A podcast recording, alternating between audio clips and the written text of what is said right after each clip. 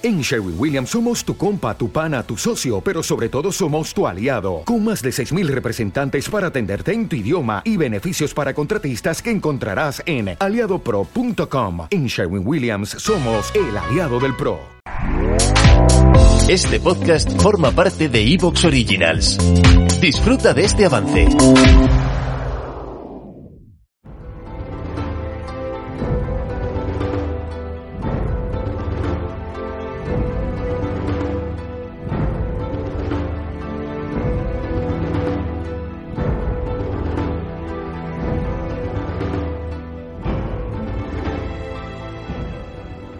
La verdad es que yo leyendo en estos días cosas de, Gandhi, eh, ahora que se ha producido el aniversario de su muerte y que siempre ya sabemos que salen historias, es de estos personajes, como siempre ocurre con grandes personajes de la historia, eh, que son tanto amados como odiados, de los que se cuentan muchas luces, porque era un pacifista, su madre eh, le puso ese nombre, Gran Alma, Mahatma, es Gran Alma, y además eh, ya viene de familia, su madre era, era una noble, muy adinerada, que ni siquiera permitía los medicamentos por no matar a los microbios. Era tan pacifista que ni siquiera ingería esos alimentos que la podían curar o podían curar a su hijo pequeño porque no quería ni siquiera matar esos microbios. Claro, él desde pequeño vive ese pacifismo y eso va formando eh, lo que luego sería Gandhi, ¿no? Su mensaje, el que emitió a todo aquel que le quisiera escuchar.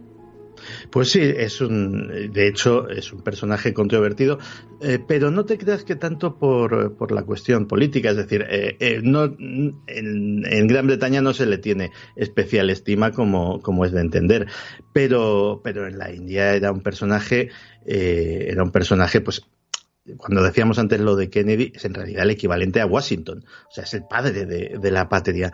Pero pero salvo esas fuerzas ultranacionalistas que a veces, y, hay que entender que la mentalidad hindú no es para nada como la occidental, eh, sus líneas de razonamiento son eh, difíciles de entender, es decir, ellos eh, veían a Gandhi como un traidor que había, que no es que hubiera permitido que eh, se independizase Pakistán. Es que no había hecho lo suficiente para impedirlo, eh, lo cual eh, no sé si, si, desde un punto de vista racional es como para hacer a alguien merecedor de la muerte.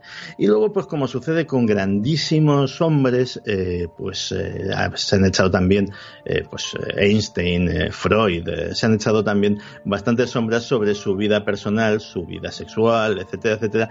Pero bueno, eso ya forma parte cómo casi dormía, ¿no? En los últimos años con jovencitas desnudas en su cama, precisamente para atenuar ese ansia sexual que podía tener, ¿no? Decía que eh, un poco era, bueno, duermen a mi lado precisamente para que yo pueda contener mis, mis instintos, mis deseos sexuales, lo que también es un poco polémico, ¿no?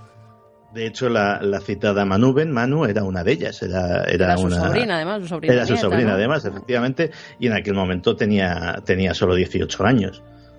Sí, es, un poco extraño. O sea, a los 38 años él dice que, que ya él no... tenía 78, o sea, la diferencia era importante. A los 38 años eh, él se casa muy pronto, como suele ocurrir en la India. Con 6 años ya le prometen con una mujer, a los 13 años se casan y a los 38, después de tener cuatro hijos, dice, eh, yo ya me voy a dedicar a sembrar mi mensaje de paz y no voy a tener relaciones sexuales ni con mi mujer a la cual deja como un poco apartada, ¿no? Con lo cual luego choca un poco que duerma con jovencitas en su cama, que es lo que muchos eh, contrarios a Gandhi le echaban en cara, ¿no? Que decía una cosa y luego hacía la otra, de puertas para adentro.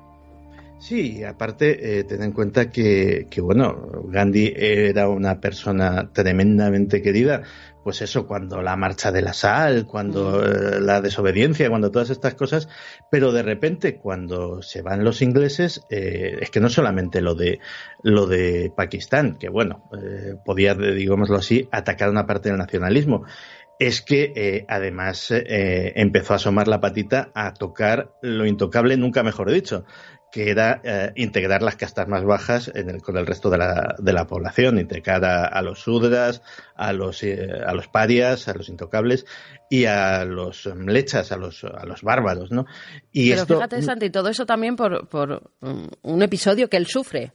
Porque mm. él em, verdaderamente era, era una persona que venía de una familia noble, que tenían dinero y en un momento dado, en un viaje en tren, como podía ser otro, con su billete de primera clase, un, uno de los que van pasando para ver los billetes le dice que él, por su físico, no puede estar en ese vagón, que tiene que irse con los de tercera. Y él dice, bueno, pero yo he pagado mi billete, yo tengo dinero, yo voy en primera. No, no, no, tú eres de una casta inferior y tienes que ir con los de tercera. Y es entonces cuando fluye en él ese, ese ayudar, ¿no? A, las clases más bajas, a, los más desfavorecidos. Pues sí, pero también hay, en eso tiene sus, eh, tiene sus sombras, porque eh, aparte de puede que le gustase ayudar, o sea que aspirase a ayudar a las castas a las castas más bajas de su país que incluso hoy tienen una vida una vida complicadita. Pero por ejemplo eh, en su en su estancia en Sudáfrica que pasó allí una temporada pues eh, dijo algunas cositas que, sí que le, han recordado como una persona Racista. Eh, sí, iba, a buscar una palabra suave, pero segregacionista estaba buscando. Sí, le, llamaron, le llamaron de todo, le llamaron racista, Sí. Y ahora que estamos en, en plena efervescencia de, los casos de acoso sexual, y pues también, eh, hubo supuestos maltratos a, a, las mujeres. Es decir, mm, eh, la vida personal, eh, pero también es que estamos efectivamente eh, metiéndonos en un terreno peligroso. Los, las grandes personas hay que recordarlas por las grandes cosas que hacen. Eh, Chaplin, por ejemplo, tenía una vida personal también muy complicadita y eso no le quita, no le quita un ápice de ser un gran artista. Bueno, todos tenemos esa, esa cara y esa cruz, ¿no? Mm.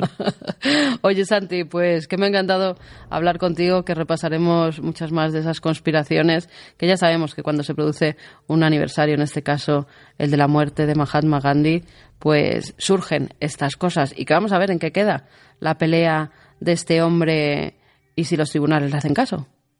Pues eh, ojalá, porque es un sería sería reabrir un, un caso interesante. Hay siempre que, que, hablamos de magnicidios nos acordamos de los de los mismos cuatro eh, que son todos americanos, además que sí, Kennedy, los hermanos Kennedy, Martin Luther King, eh, Malcolm X pero hay en multitud de, países y en multitud de épocas históricas hay magnicidios igual de oscuros e igual de interesantes y que históricamente podían haber tenido las mismas o parecidas consecuencias eh, a largo plazo.